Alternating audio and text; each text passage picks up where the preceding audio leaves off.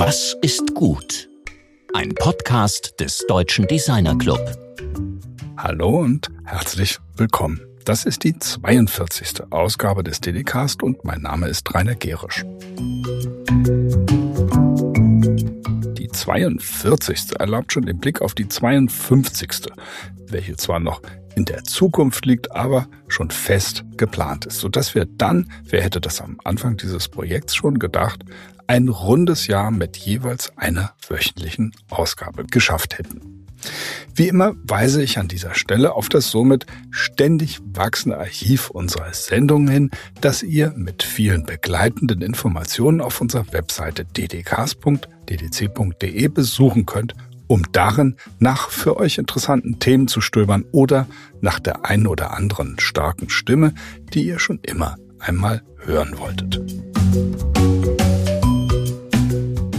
Letzte Woche sprachen wir mit Liz von Wagenhoff und Theresa Limmer, den Designerinnen des noch jungen Berliner Unternehmens Einhorn, das sich mit der Herstellung und dem Vertrieb unter anderem von Bio-Tampons und veganen Kondomen, ein Namen für ein sehr nachhaltiges Produktangebot und auch für einen fairen Umgang mit allen Beteiligten entlang der Wertschöpfungskette geschaffen hat.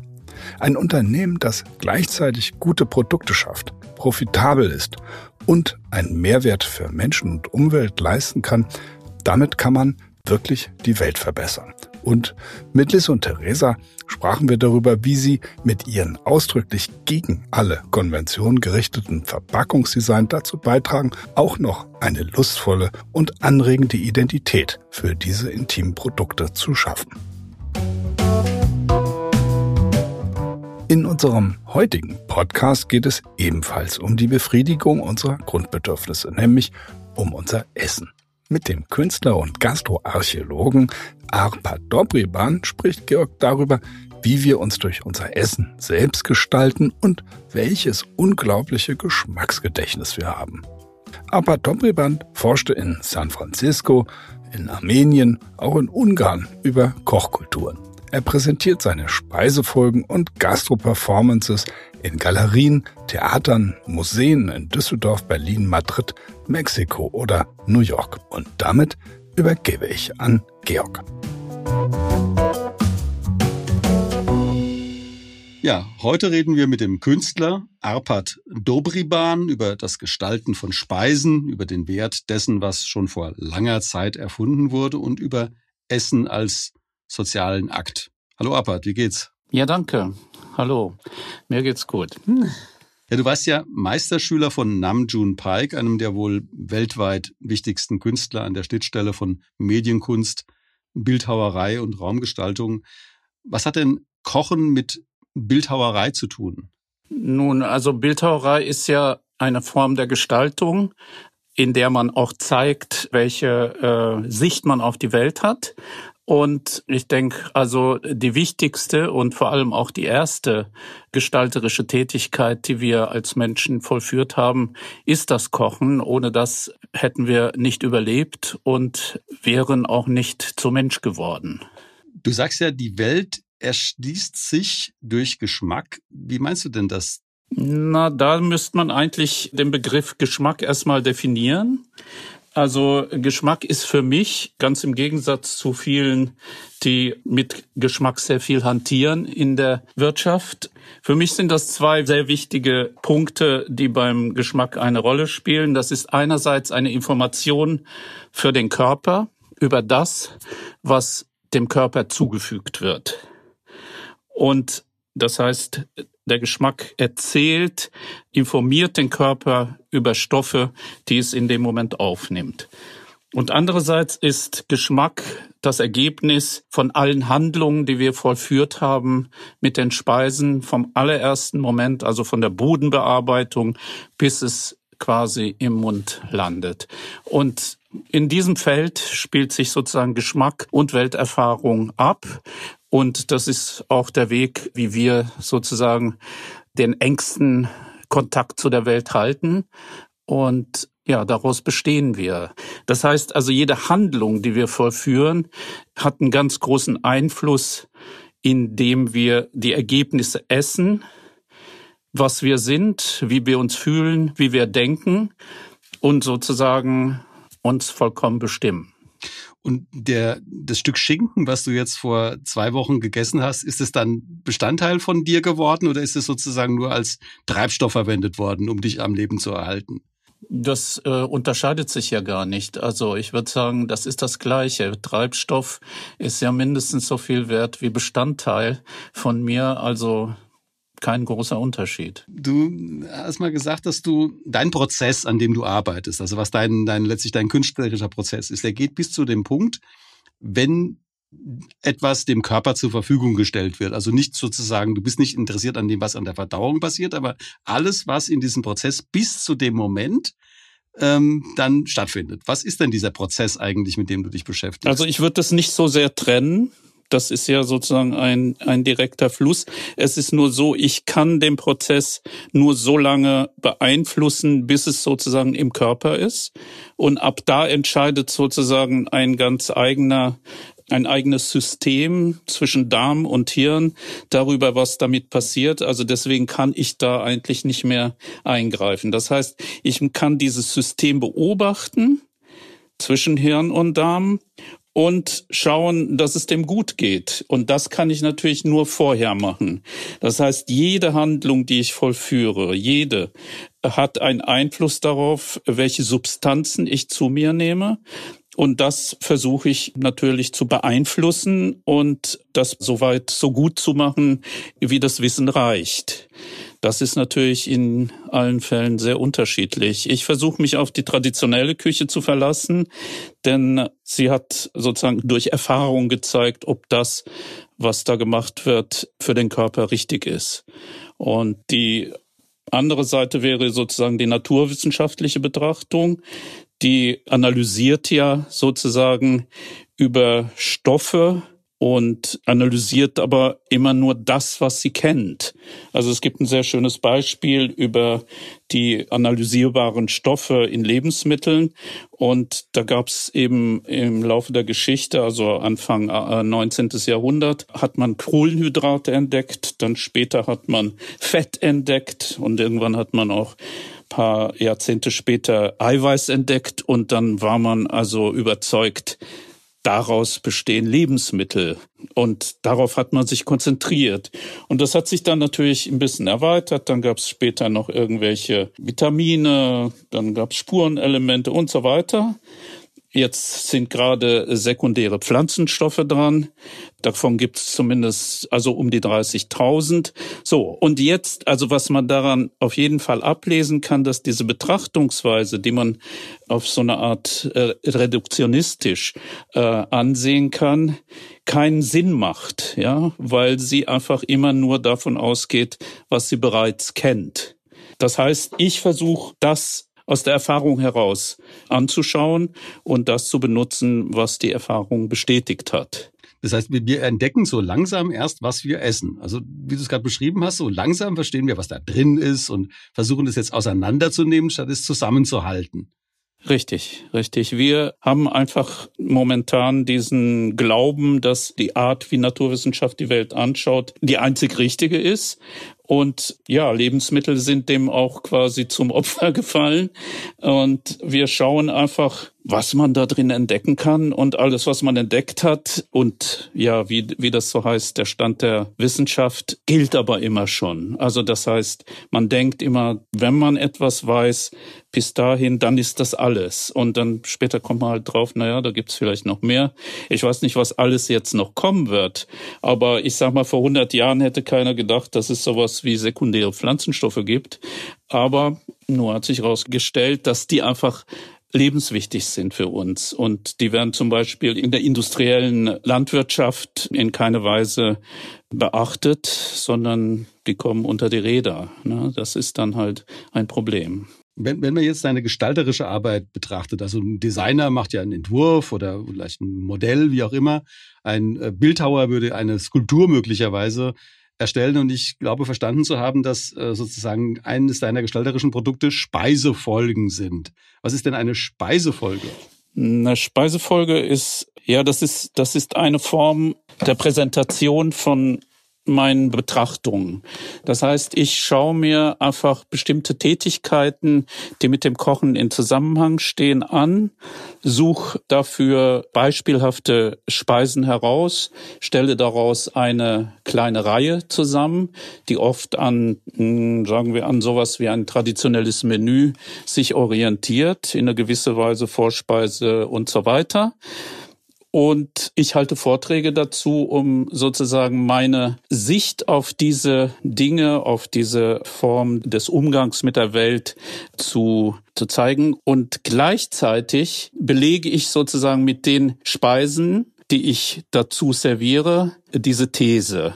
So, das, was dann passiert, ist sozusagen eine Gleichzeitigkeit von über die Sache nachdenken und physisch erfahren.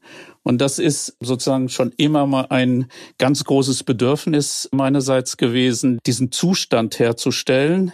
Und wie es sich inzwischen herausgestellt hat aus der Forschung, die das Lernen betrifft, ist das sozusagen der Idealzustand. Also Erfahrung, körperliche Erfahrung, und äh, geistige Beschäftigung gleichzeitig mit dem gleichen Thema. Das ist sozusagen da, wo etwas hängen bleibt, wo ein Prozess äh, in Gang gesetzt wird. Das heißt, du bringst die Leute dazu, sich selbst sozusagen beim Essen zu beobachten, also wahrzunehmen, was sie da gerade essen und wie das schmeckt. Und du beobachtest die Leute, während sie sich beobachten? Nee, ich beobachte niemanden. nein, nein, überhaupt nicht. Mir ist es wichtig, eigentlich meine Überlegungen mitteilen zu können. Und diese Überlegungen können sozusagen Geschichtliches, manchmal die Art der Verarbeitung, auf jeden Fall in Form von Umgang mit den Speisen in der Herstellung. Also eine Tätigkeit, die bei der Herstellung von Speisen, also beim Kochen passiert. Und diese Sicht, die ich habe, versuche ich zu zeigen und gleichzeitig zu belegen und dadurch die Leute in eine Situation bringe, in der sie sich selbst natürlich in irgendeine Weise damit beschäftigen, indem sie es essen natürlich und gleichzeitig können Sie ja damit darüber sprechen, darüber nachdenken. Das ist dann natürlich Ihre Sache, aber da beobachte ich natürlich niemanden mehr. Also ich, ich kann ja aus eigener Erfahrung, weil ich eben in den Genuss kam, einige dieser Speisefolgen auch selbst essen zu dürfen, sagen, es ist ja nicht nur ein toller intellektueller Akt, sondern es schmeckt auch einfach verdammt gut. Äh, das lässt sich halt nicht vermeiden, wenn man es so macht, wie das vorgesehen war. das, das, ist halt, das ist tatsächlich so, dass gerade also bei den Sachen, die die heute irgendwie in einem ganz miserablen Zustand auf der Welt sind an Lebensmittel, wenn man die vom Grund auf angeht und die einfach macht, manchmal sowas wie ein Schinken zum Beispiel, ja, das ist so einfach herzustellen und die Qualität ist zehnmal so gut als alles, was man im Handel bekommt. Und man versteht nicht, warum das, diese einfachen Vorgänge nicht gemacht werden. Klar weiß man das, die Gründe kennt man.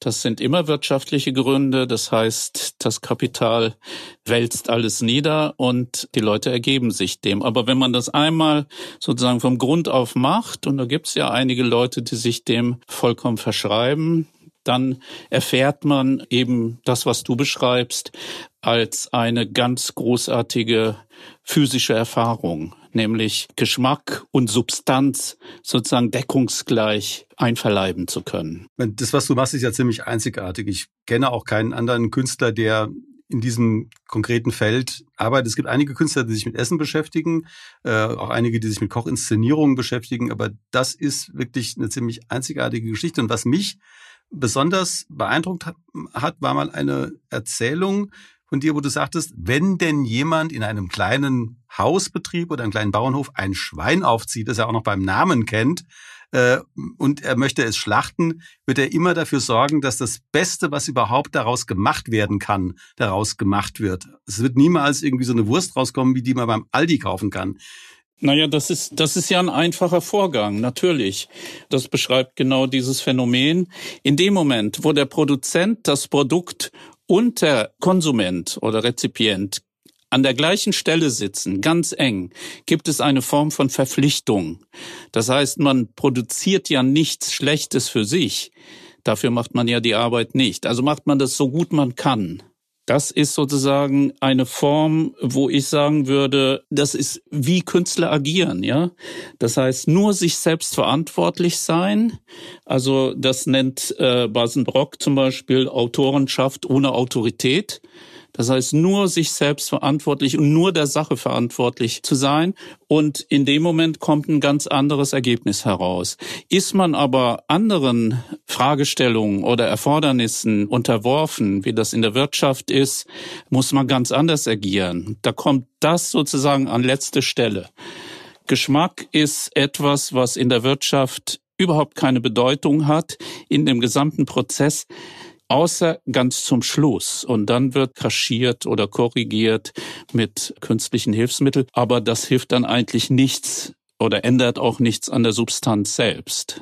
Du hast ja in deiner Website äh, Geschmacksarchiv, die wir auch als Link äh, auf der äh, DDC-Seite dann eben auch positionieren werden, ähm, ja auch eine sehr ästhetische Herangehensweise. Es ist ja nicht nur so, dass es jetzt ein intellektueller Genuss ist oder eben auch ein Geschmacksgenuss, sondern du produzierst eben auch Bilder von dem. Auch auf Instagram ist es ja auffällig, von Bilder von den Inszenierungen, die du machst.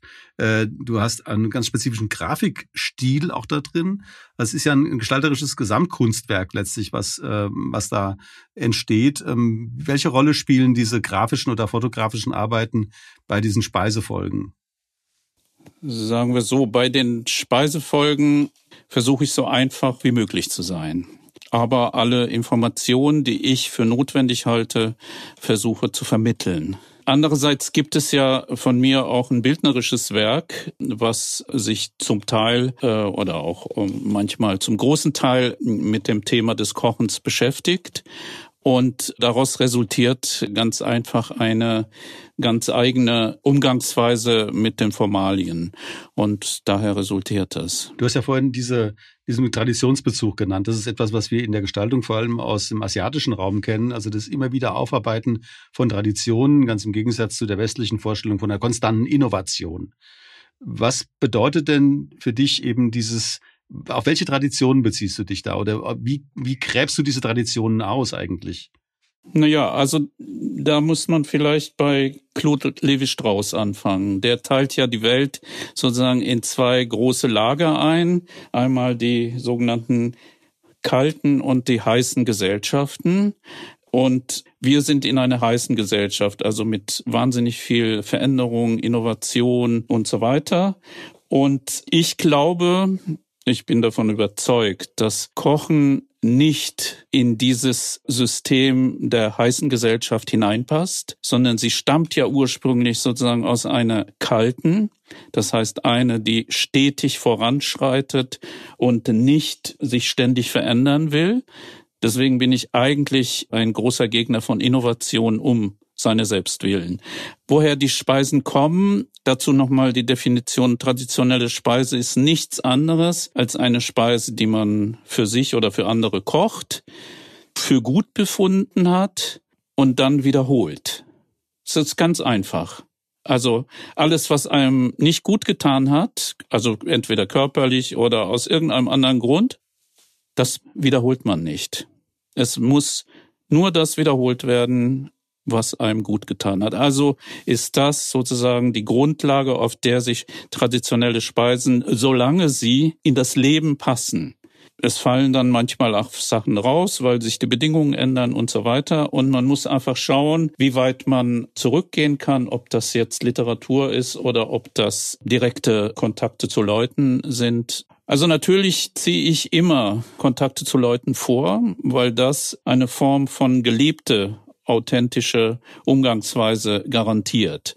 Und da ist mir das dann auch egal, wo die Leute herkommen oder äh, wie sie das machen. Es gibt immer nur eine einzige Grenze, das ist keine Verwendung von industriell erzeugten Produkten. Ne?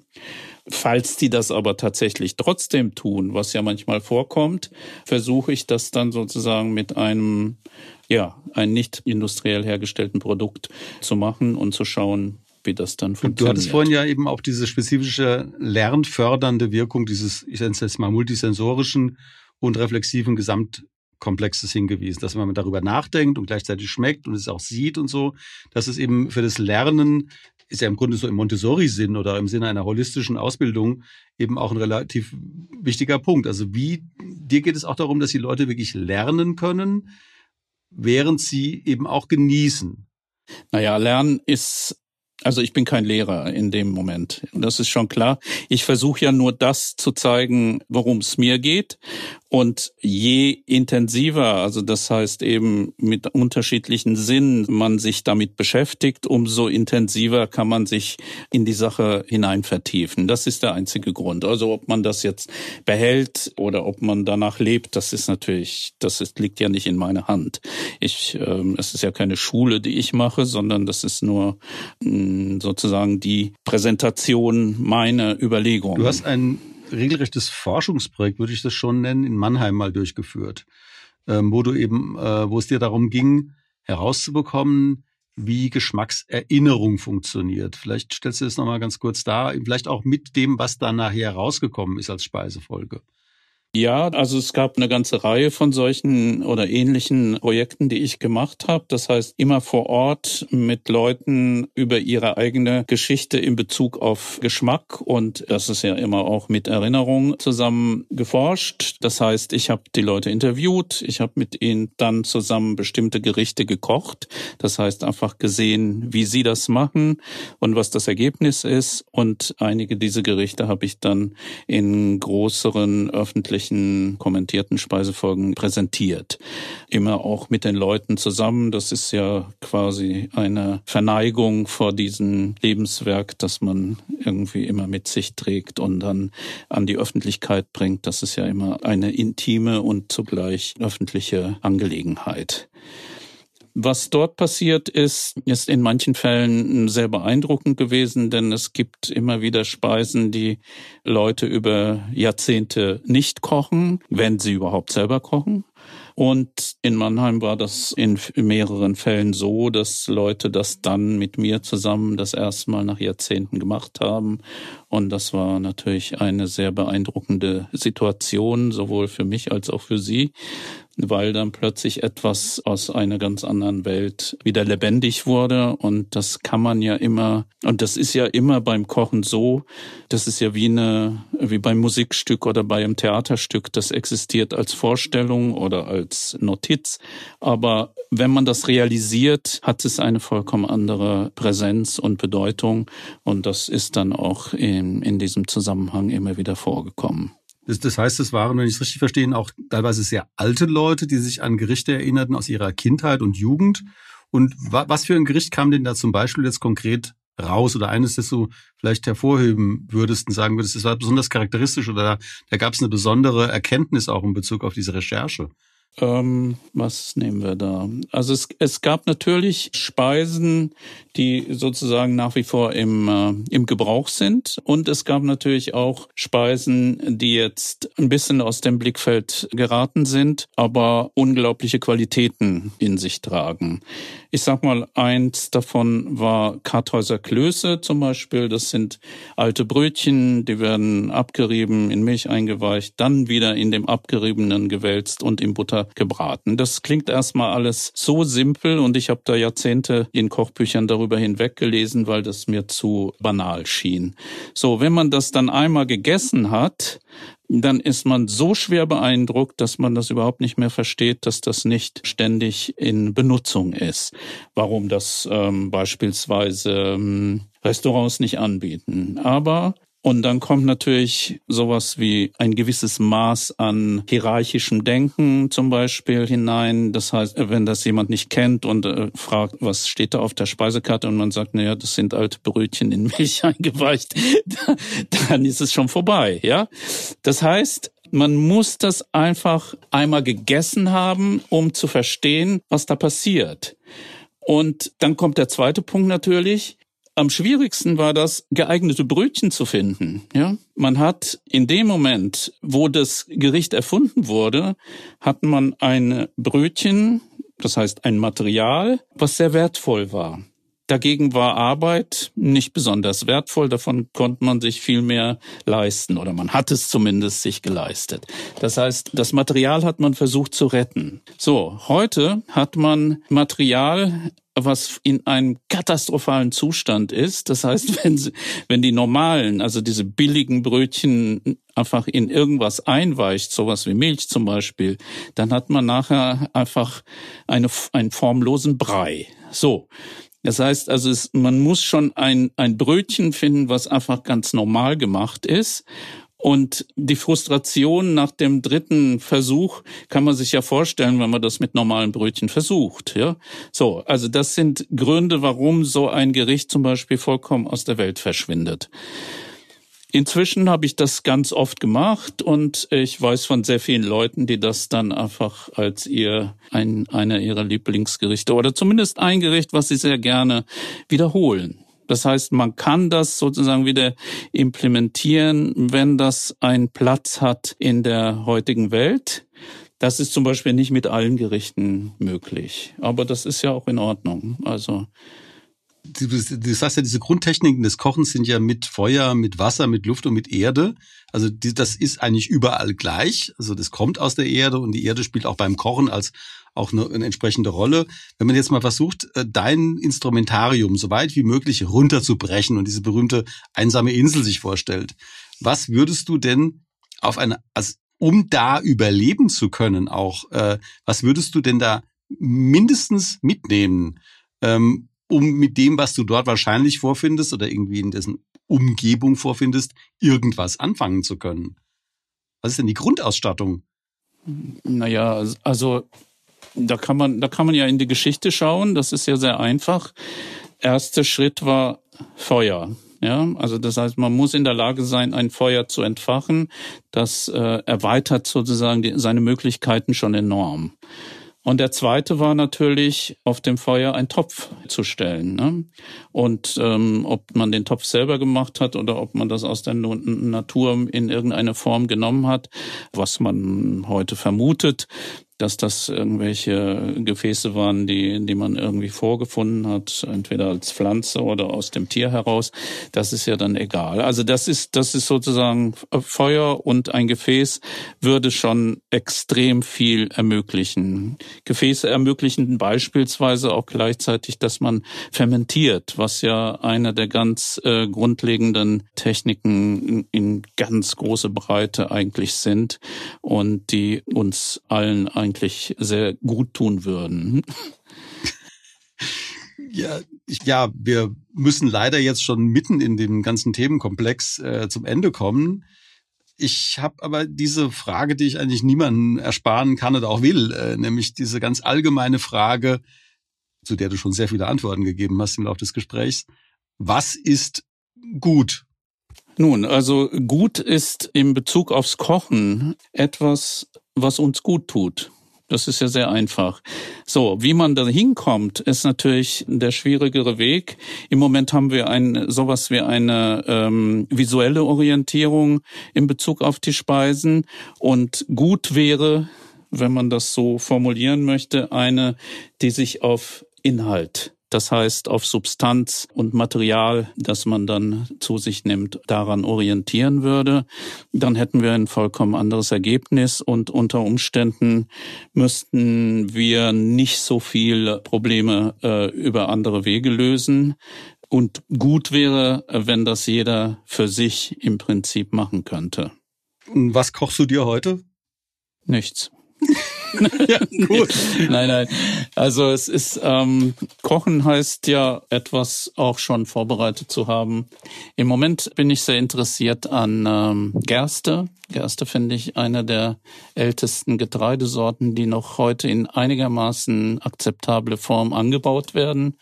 Und ähm, da schaue ich, was man mit dem so alles anstellen kann. Gut, da würde ich mich auch freuen über vielleicht einen Link äh, zum Thema Gerste, den wir bei uns eben auch platzieren können, weil das ist ein Thema, das mir noch relativ unbekannt ist. Mhm. Äh, das aber einen ganz guten Anreiz jetzt bietet zum Ende des Gesprächs. Denkt mal über Gerste nach.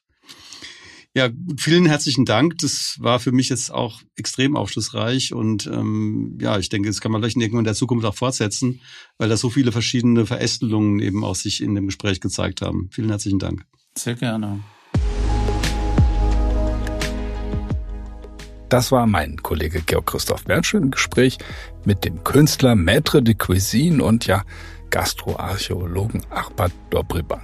Von ihm haben wir erfahren, wie er mit Speisefolgen nach vergessenen Geschmäckern forscht und was wir besser nicht essen sollten.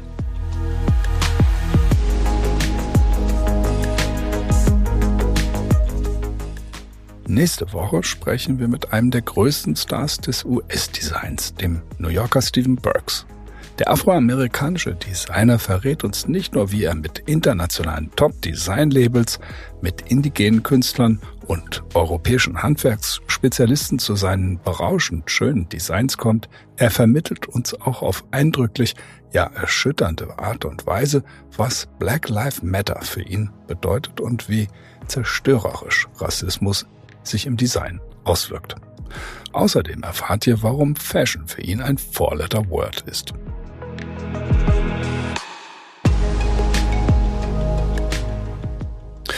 Heute haben wir wirklich viel über Kochkunst und Geschmackserinnerungen erfahren. Daher hat der eine oder andere vielleicht die Lust bekommen, auf ein gut bereitetes und gestaltetes Mahl mit ausgiebigen und erkenntnisreichem thematischen Diskurs natürlich. Dazu wünschen wir euch wie immer alles Gute. Eure DDcast-Redaktion.